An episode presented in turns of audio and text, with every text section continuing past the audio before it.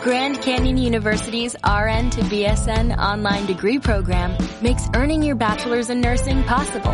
Balance online coursework with local in-person clinicals to position yourself for potential leadership opportunities in the time you have from wherever you are, leaving room for what matters. Achieve your goals with your personalized plan and team behind you. Find your purpose at Grand Canyon University. Visit gcu.edu.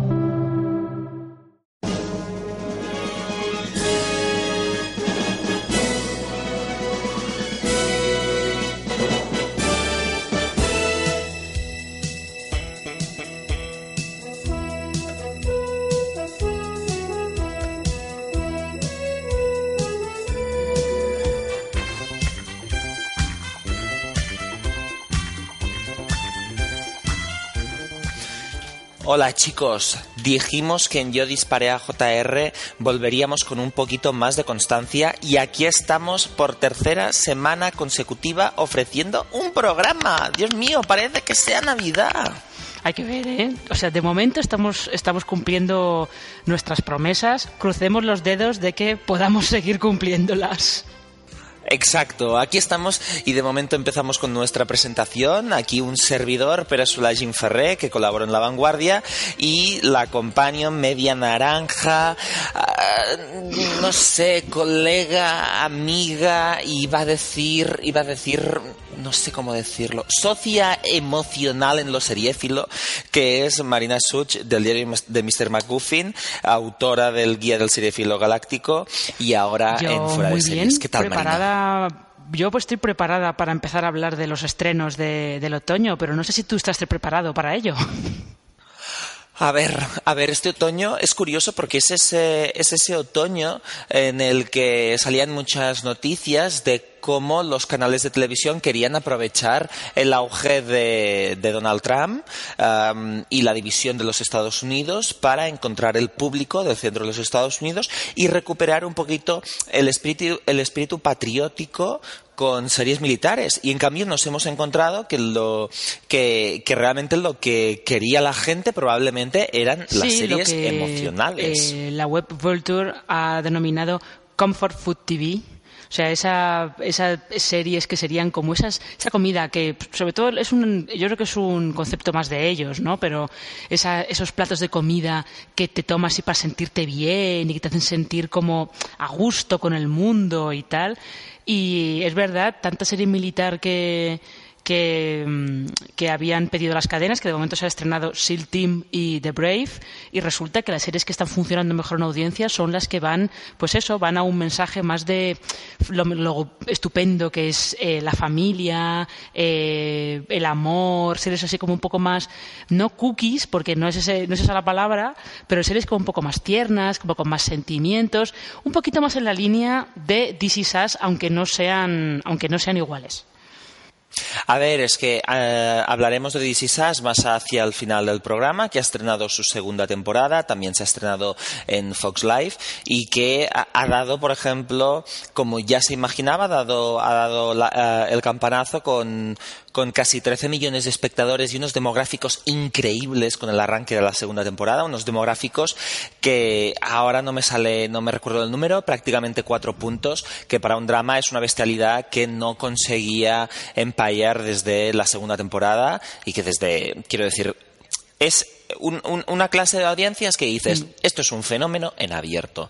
Y esto, por ejemplo, eh, se ha notado este esta necesidad de comfort food un poquito con, el estreno de The Good Doctor, que es la nueva serie de David Shore, y que yo no me imaginaba, Marina, que iría tanto por el por, por la idea del feel good de seamos mejores personas. Yo tampoco lo esperaba, la verdad, porque eh, parecía, teniendo en cuenta que The Good Doctor, que es una adaptación de una serie coreana a todo esto, eh, el protagonista es un médico que es autista y que tiene el síndrome de Savant. O sea, él es capaz de dominar en plan de hasta a una profundidad eh, que es muy difícil alcanzar por otras personas, un área muy concreta. En este caso, lo de él es la medicina, es la cirugía, en este caso, la cirugía pediátrica.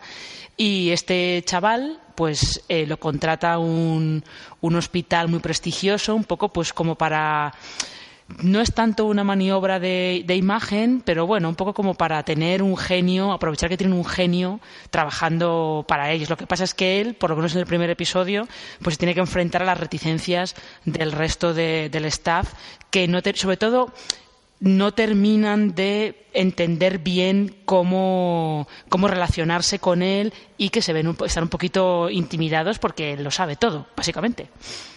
Sí, es, es, un crack. Esta serie, como curiosidad, me, me, sorprende que uno de los productores sea precisamente Daniel Daekim, que es ah, el, personaje que muchos se acordarán de él como el coreano de mm, el coreano de Perdidos y también, también como uno de los protagonistas de Hawaii Five-O, que como curiosidad quería comentar que tanto él como Grace Park esta temporada se han ido de Hawaii Five-O porque estaban hartos de cobrar menos que que Alex O'Loughlin y Scott Kahn en, en, la serie, con la excusa de que eran un poquito más secundarios.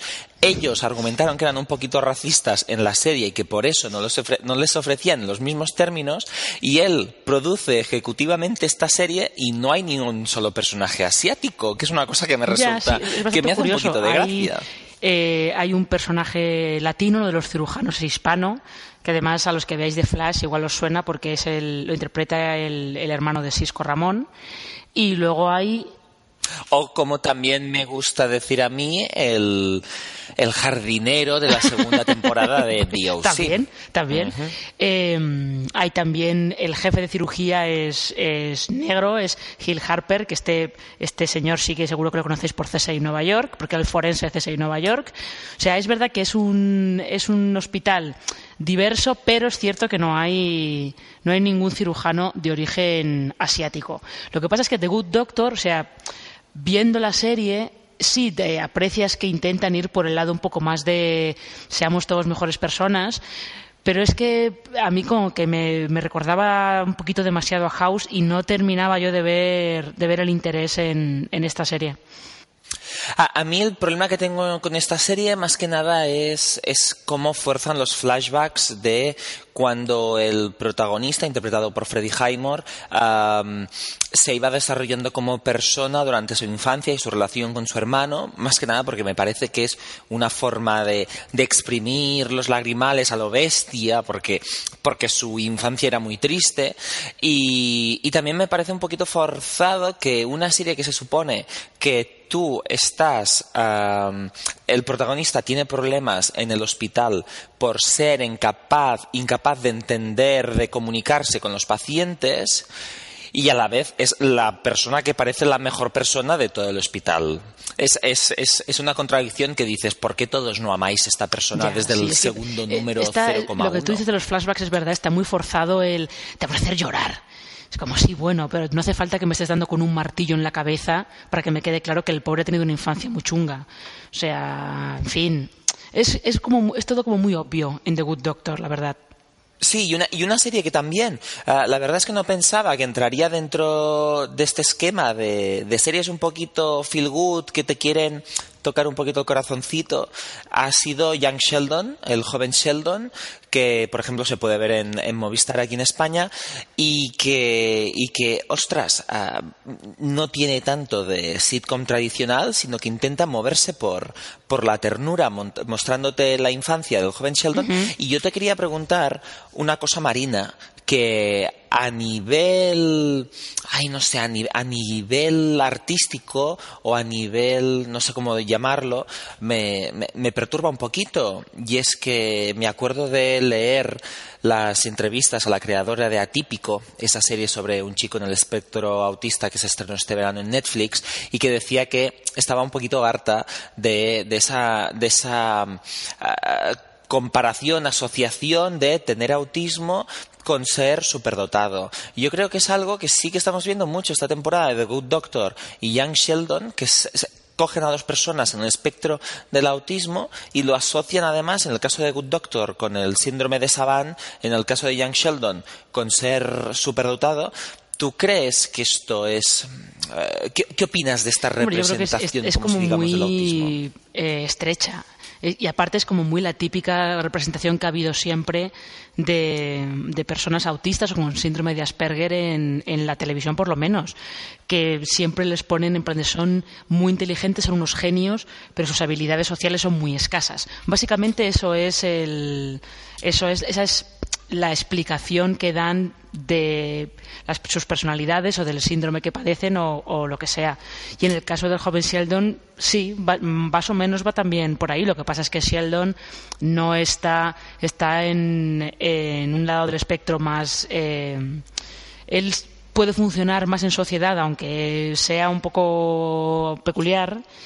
Eh, pero lo curioso es que a mí lo que me, por lo menos me resulta más curioso viendo, viendo ese primer episodio es que, es lo que tú comentabas, que va mucho al lado de qué mona es esta serie, ¿no? Sobre todo qué mona es esta serie por la relación que se, que se crea entre Sheldon y su madre.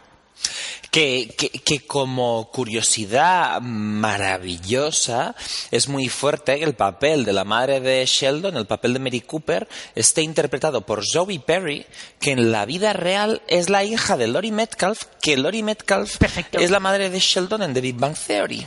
O sea, me parece meant to be. Tenía que ser así. Y, piensas, esto es enchufe. Pero no, Zoe Perry está mm, es que, realmente, en el papel de eh, Mary Cooper. La serie podría centrar la serie en Sheldon y su madre, olvidarse del resto y sería una serie que yo creo que se vería, se vería muy bien. Se nota también que, han intentado ir un poco más al, al, ejemplo de aquellos maravillosos años que otra cosa, con algunos de los chistes típicos de The Big Bang Theory, de Chuck Lorre y tal, pero parece que el ejemplo que tienen es más aquellos maravillosos años que, que cualquier otra sitcom de, de este creador. Sí, eh, yo creo que esto ha sido una, decisión acertada por parte de Chuck Lorre y Steven Molaro, que Chuck Lorre era el co-creador de Big Bang Theory y Steven Molaro era el, showrunner de las últimas temporadas de Big Bang Theory, que decidieron crear esta serie y partir como de cero, en lugar de intentar repetir el rollo y quedarse estancados en una versión inferior por no tener los mismos secundarios. A mí me gusta este, este cambio lo que me lo que me preocupa Marina es que como tiene este rollo tierno este rollo de pobre chico inadaptado pero que en el fondo tiene buen corazón parece que tengan que ir por el lado de mira cómo avanza y el problema es que Sheldon lo conocemos en el futuro y sabemos que siempre acabará siendo un repelente al que no le importan los sentimientos de los demás. Así que esta ternura que despierta eh, Ian Armitage, al que habíamos visto en Big Little Lies como el hijo de Shailene Woodley, como que no acaba de encajarlo con lo que, acabará siendo Sheldon Cooper en el futuro. Claramente. Eh, porque tienen un, el margen de maniobra que tienen con, con el Sheldon niño es bastante más eh, bastante más escaso, bastante más corto que el que pueden tener con cualquier otro personaje que no se haya visto antes en The Big Man Theory, claro. No sé hasta, hasta cuándo, hasta dónde podrán seguir tirando de, de la ternura que hay entre la madre y el hijo o hasta qué, hasta qué nivel de crueldad pueden, pueden llegar con lo que le puedan hacer a Sheldon en el instituto o lo que él pueda hacer con la arrogancia intelectual esa, esa que tiene no sé, realmente también es un poco, es un poco peculiar el, perdón, es un poco peculiar el, la emisión que, ha hecho CBS de la serie porque estrenó el primer episodio aprovechando el, el, estreno de la temporada de Big Bang Theory, pero luego la temporada no se va a retomar hasta el 2 de noviembre. Ya, no se retoma hasta el 2 de noviembre cuando The Big Bang Theory cambiará de día de emisión en Estados Unidos. Ahora está sirviendo para lanzar las nuevas comedias de CBS los lunes y a partir de noviembre, como debían saber que el primer episodio de Big Bang Theory tendría mucha audiencia, quisieron samplearlo y estoy haciendo las comillas entre en, persona, o sea, las ah, eh, intentaron que el máximo de personas posibles vieran este episodio de Young Sheldon para que se enganchasen y estuvieran pendientes para verlo en directo dentro de unas semanitas cuando se estrene ahora otra vez en, en noviembre. Y como inciso, antes de dejar este, este, este esta parte sobre Young Sheldon, eh, quería decir que otra cosa que me ha resultado interesante y a nivel positivo, no tanto es que decidan mostrar una escuela de un pueblo de Texas y entrar en el conservadurismo de Estados Unidos, que, que es la nueva estrategia de los canales, sino que la familia Cooper realmente es una, es una familia de clase media-baja. Es una familia que uh, literalmente tiene conversaciones de es que no lo podemos cambiar de escuela porque no nos lo podemos permitir. Y realmente es es algo que se ve en el plano, que es una familia, bueno, una familia humilde, una familia que no tiene, eh, no tiene tantos recursos, no, no, es una familia de Modern Family, no es una familia de, incluso de, de, Fresh of the Boat o de American Housewife o de lo que sea. Es una familia que realmente intenta sobrevivir día a día, no tiene ni grandes trabajos, ni tienen grandes sueños y me parece interesante que se muestre esta parte de, de, la economía, que es algo que parece que la sociedad americana solo puede tratar si es ya, mirando hacia el pasado, curioso como ver pasa en qué hace Roseanne cuando vuelva. Porque Roseanne está protagonizado también por una familia de clase de clase trabajadora o de clase baja. O sea que eso va a ser eso va a ser curioso. Pero te, te, quería preguntar antes de que dejemos este tema, ¿qué te ha parecido a ti la hermana gemela de Sheldon? Porque las borderías que dice, algunas tienen gracia, ¿eh? Uh, yo creo que simplemente quiero ver más, más, sobre ella, sobre el personaje interpretado por Regan Ribor.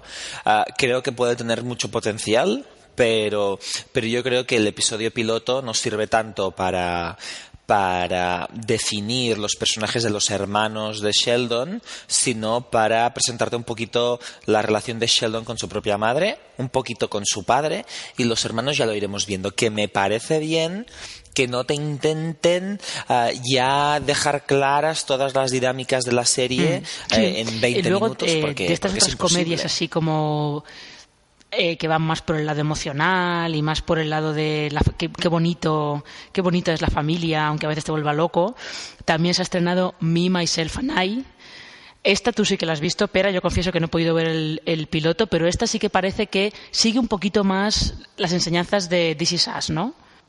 Mira, Marina, no tenía ni idea de qué serie era esta, porque hoy en día hay tantas series y hay tantas que las cancelan rápido que dije, es, es que ni, leo, ni, ni, veo todos los trailers, no sé, este se me pasó por alto y, y empecé a verlo y yo sabía que salía Bobby Moynihan, que es un actor del Saturday Night Live, sabía que aparecía John LaRoquette, que todo el mundo se acordará de él como la monja asesina del abogado, y, y, estaba, estaba aquí uh, viendo, viendo el episodio y me, de repente digo, ostras, pero qué, qué trama es. Era totalmente This Is Us. O sea, es una serie que el episodio te va intercalando tres tramas.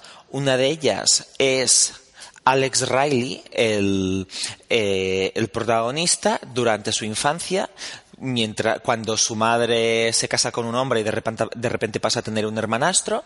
La otra historia es en el presente, que es un divorciado que no consigue inventar nada nuevo y que es el mismo personaje. Y después otra trama que es en 2040 y pico, que tiene un ataque al corazón, está forradísimo porque ha, ha inventado cosas super guays y decide jubilarse. Y es historias de estas tres líneas temporales que, Mm, que en el fondo no deja de ser el esquema de This Is Us.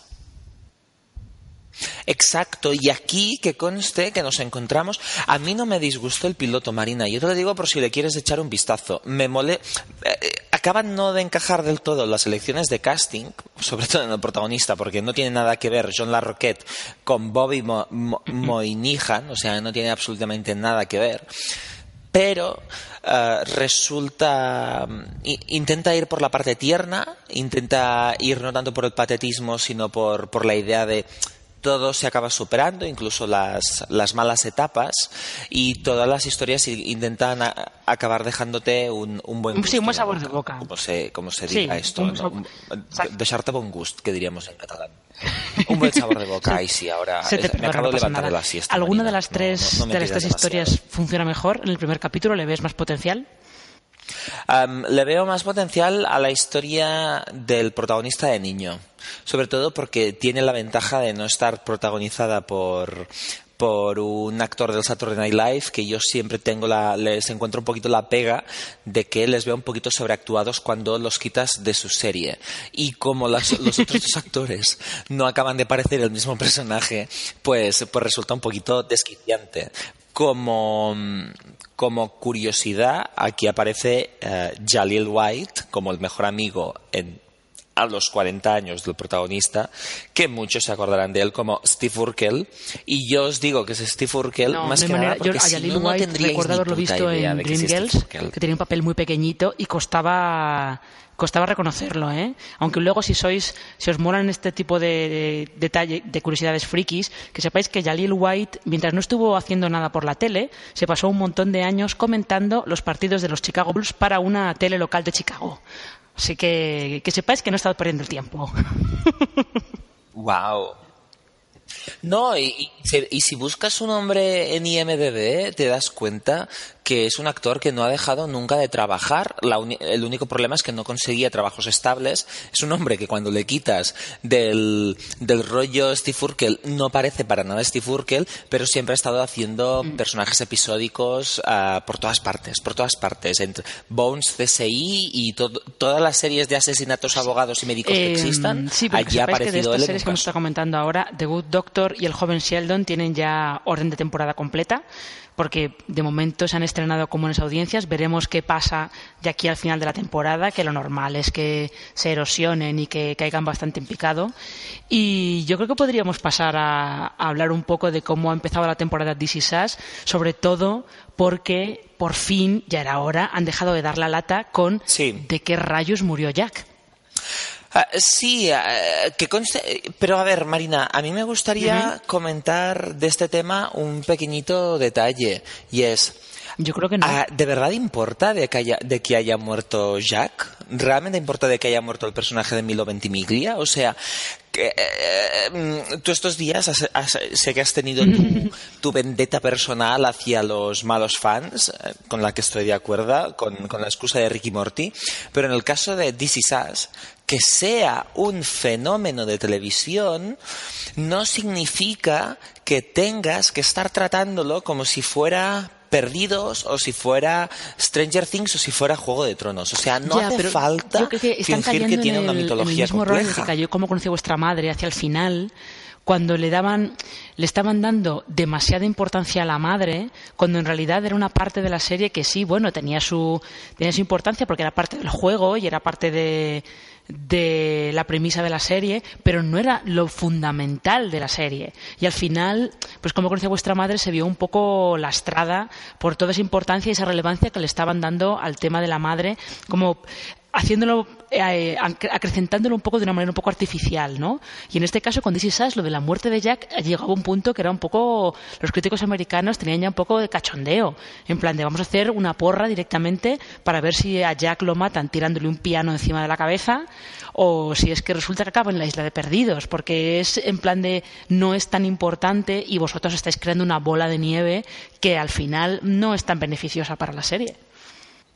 Sí, es que además en el caso de, esta muerte de Jack sí que es verdad que intentan jugar un poquito con las expectativas, en el sentido de que sabes que su hija Kate está traumatizada y se culpabiliza por la muerte de su padre y tal, pero pero no es como hacía, como conocía vuestra madre, que en el fondo no dejaba de estar jugando realmente con una mitología, dejando pistas claras, quién es, quién es la persona. Aquí realmente simplemente ya sabes todo lo que pasa a continuación, absolutamente todo. Así que sabes quiénes son los personajes y ya te imaginas que Kate no está cogiendo una escopeta y matando a su padre a bocajarro porque se ha enfadado. Así que la idea de que tenga tanta trascendencia simplemente es un detalle que te dejan de fondo y que yo creo que los, los showrunners, siguiendo las instrucciones, las instrucciones de Dan Fogelman, no, no se han, no se han pasado eh, moviendo las, yo, eh, so- yo manejando sé las lo que iba leyendo de, de los críticos americanos, especialmente cuando acabó la primera temporada, que estaban hacían muchos chistes en plan de cómo puede ser que te dejes eh, que sepamos de que muere Jack, que no lo cuentes en la primera temporada, que intentes crear un cliffhanger un poco artificial con esa con la respuesta a esa pregunta para resolverlo al principio de la segunda temporada. Más o menos ese era como el era un poco la queja que tenían, pero también es verdad que Is Us casi en cada episodio de la primera temporada intentaba meter algún giro o, o desvelarte algo que de repente no sabías. Lo hace desde el piloto con el giro ese que tiene al final para que descubres que has estado viendo dos líneas temporales diferentes. Sí, pero, pero igualmente, incluso que tenga estos giros, la serie es tan evidentemente otra cosa, o sea, es tan evidentemente un drama de personajes, donde si estás viendo la serie simplemente es porque quieres ver cómo tratan con sus problemas, y de hecho el estreno de la segunda temporada vuelve otra vez a, esta esencia, por más que haya esa una pequeña revelación que te deja entrever que ya sabes un poquito lo que ha pasado con Jack, eh, no dejan de ser, no dejan de ser conflictos comprensibles, personas que se echan de menos, um, alcoholismos que sí, que no, la necesidad de superar una muerte, una persona que intenta ganarse, ganar la confianza después de estar toda la vida traumatizada por su peso. O sea, volvemos, volvemos a lo de siempre. Y, por cierto, después de, del Emmy a Sterling K. Brown en la última edición de los Emmys como actor protagonista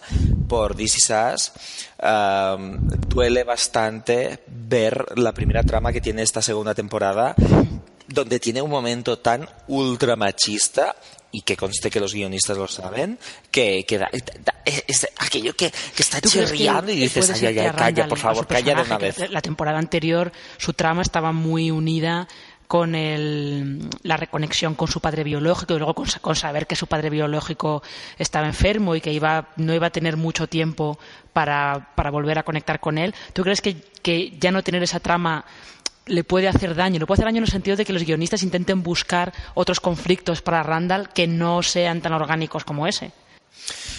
Podría, podría ser, pero que conste que como tiene ya toda una... o sea, él, él, es un personaje que tiene una, una, ventaja con respecto a otros y es que no es demasiado difícil crearle conflictos familiares porque es el único que está casado, es el único que tiene hijos, además uh, tiene otro color de piel. A mí me parece que no les va a costar encontrarle otra trama. Eso sí, que nuestros oyentes lo sepan. O sea, el personaje de Randall en esta segunda temporada siente la necesidad de adoptar un niño porque a él lo adoptaron y cree que es como su deber, como homenaje a sus padres y bla, bla, bla. Mira, guapo de Randall, no te comportes como si estuvieras haciendo un favor a la humanidad adoptando a un bebé recién, nacido, porque hoy en día los bebés no están sobrando en las adopciones. Te lo digo yo que he ido a charlas sobre el tema y realmente hay mucha más gente que pide bebés que bebés realmente adoptables por a menos que vayas a, niños con discapacidades graves, ah, de tal forma que no estás haciendo un favor al mundo teniendo un tercer hijo adoptado, ¿vale? De Estados Unidos. No estás haciendo un favor. Aquí ya ha terminado mi breve rant. Hay que ver, breve, no sé si ha sido tan breve, ¿eh? pero bueno. Eh, sí, bueno, no sé, son, cosas que ellos tienen que ir, bueno, que tienen que ir eh, modulando la segunda temporada. No sé si las modularán porque les han funcionado muy bien, con lo cual pueden seguir explotándolas. Pero también te quería preguntar yo qué pasa con Kate. ¿Siguen dándole mucha importancia a su, a su intento de bajar de peso? ¿Le están dando otras tramas distintas aparte del trauma por la muerte de su padre? ¿O sigue la cosa como muy centrada todavía en el tengo que ponerme a dieta? Para las personas que no hayan visto este arranque de temporada, que como decimos siempre no es una serie que vaya mucho de, de, sorpresas y de giros y de, ay, me, me, me come un spoiler, pero Solo quiero decir que, en el arranque de la segunda temporada de This Is el personaje de Kate tiene una especie de declaración de intenciones por parte de los guionistas y es que eh, te deja claro que no todo tiene que ser sobre el peso, que es esa crítica que se le había hecho desde los medios y que hay un momento que parece que los guionistas te están haciendo un pequeño guiño diciéndote, eh, que, que, hemos, que hemos, que de hecho está escrito el, episodio por Dan Fogelman, el creador, y Dan Fogelman te dice, eh, que os hemos escuchado y que ya sabemos que todo esto no puede ir sobre el peso que realmente tienen unos matices que van más allá de sus características físicas, así que no os preocupéis. Y esto es un, es un detalle que, que me ha gustado y que de hecho es un detalle que Chrissy Metz lleva muy bien y que es, tiene, probablemente sea uno de los puntos fuertes del episodio, el, el momento en el que el, el guionista te habla directamente al espectador a través del personaje. Pero bueno, de todas maneras, eh, veremos cómo, cómo se va desarrollando esa segunda temporada de DC Sass a ver si va creciendo va creciendo la bola de nieve va creciendo el fenómeno o si se queda un poco se queda un poco ahí a medias, ya, veremos a ver qué pasa. Y lo que sí queríamos hacer antes de, despedir el programa de esta semana es eh, pues contestar algún comentario, alguna pregunta que nos habéis dejado en, pues en diferentes redes sociales, o en Twitter, o en Facebook, o en ebooks, por ejemplo, porque de hecho hay una pregunta que está muy bien, que nos la ha dejado Alejandro RM en ebooks, que nos pregunta con qué serie de comedia y drama nos quedaríamos de la etapa anterior a la HBO.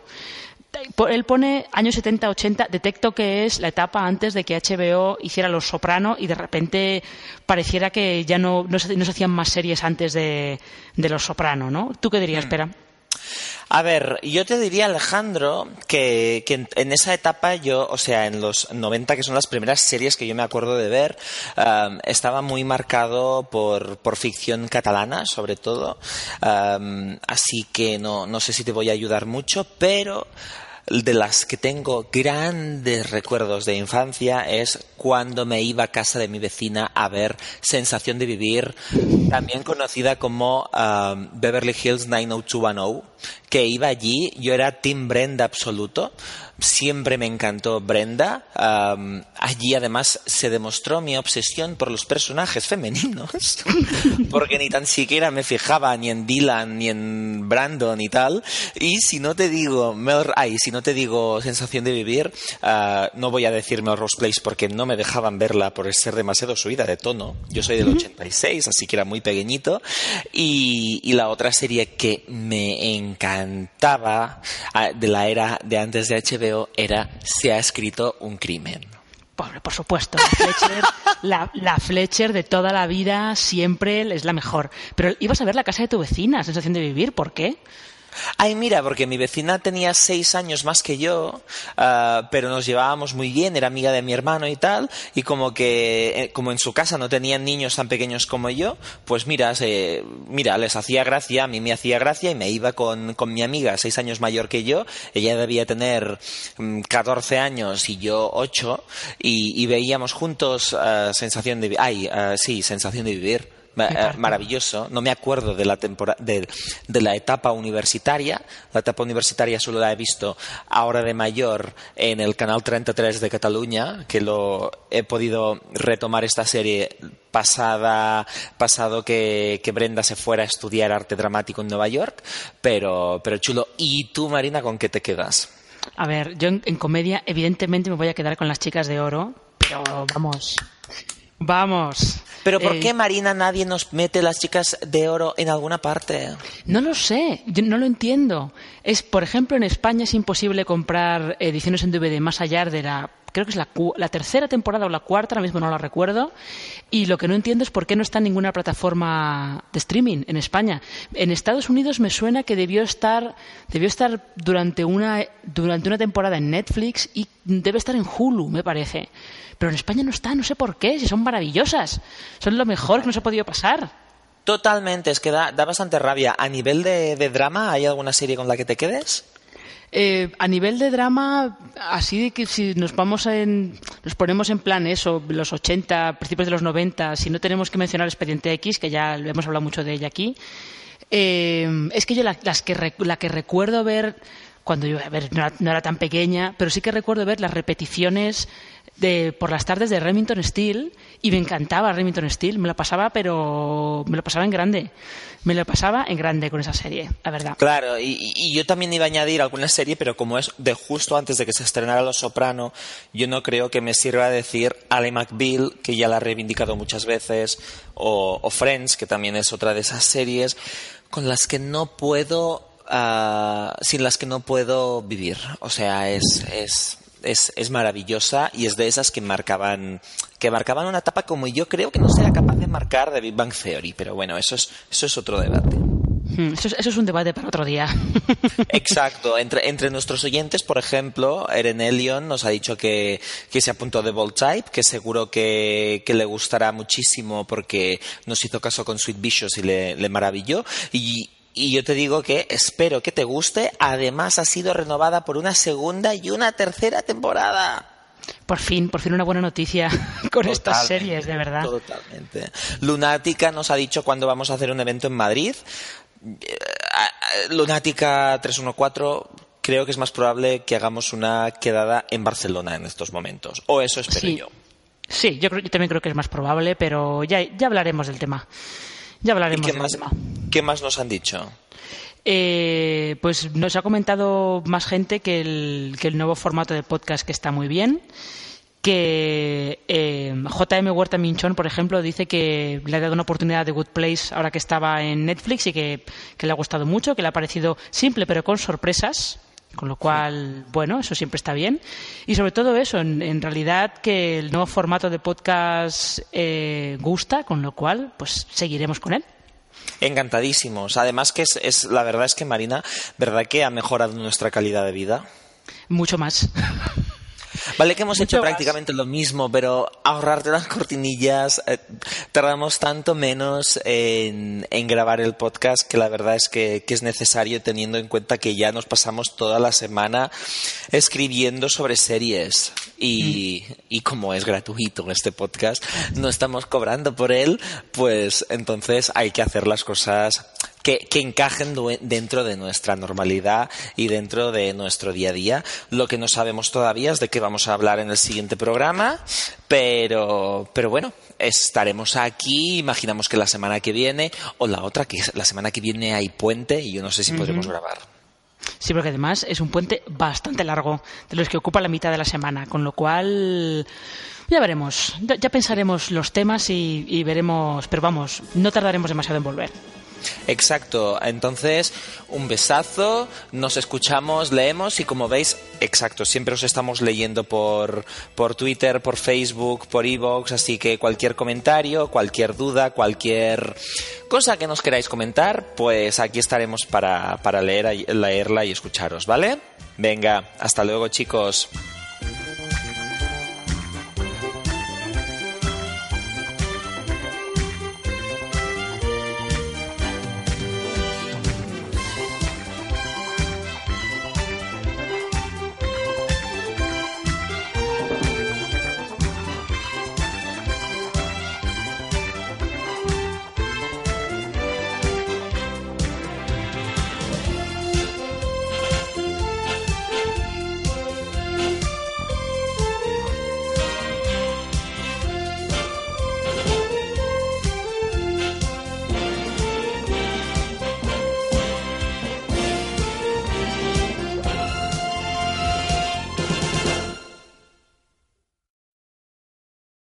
Grand Canyon University makes earning your degree possible with over 130 academic programs for traditional campus students with more than 80 bachelor's programs offered online. GCU provides you with the personal support you need from complimentary unofficial transcript evaluations within 24 business hours to scholarships, academic support, and your GCU graduation team led by your own university counselor. Find your purpose at GCU. Private, Christian, affordable. Visit gcu.edu.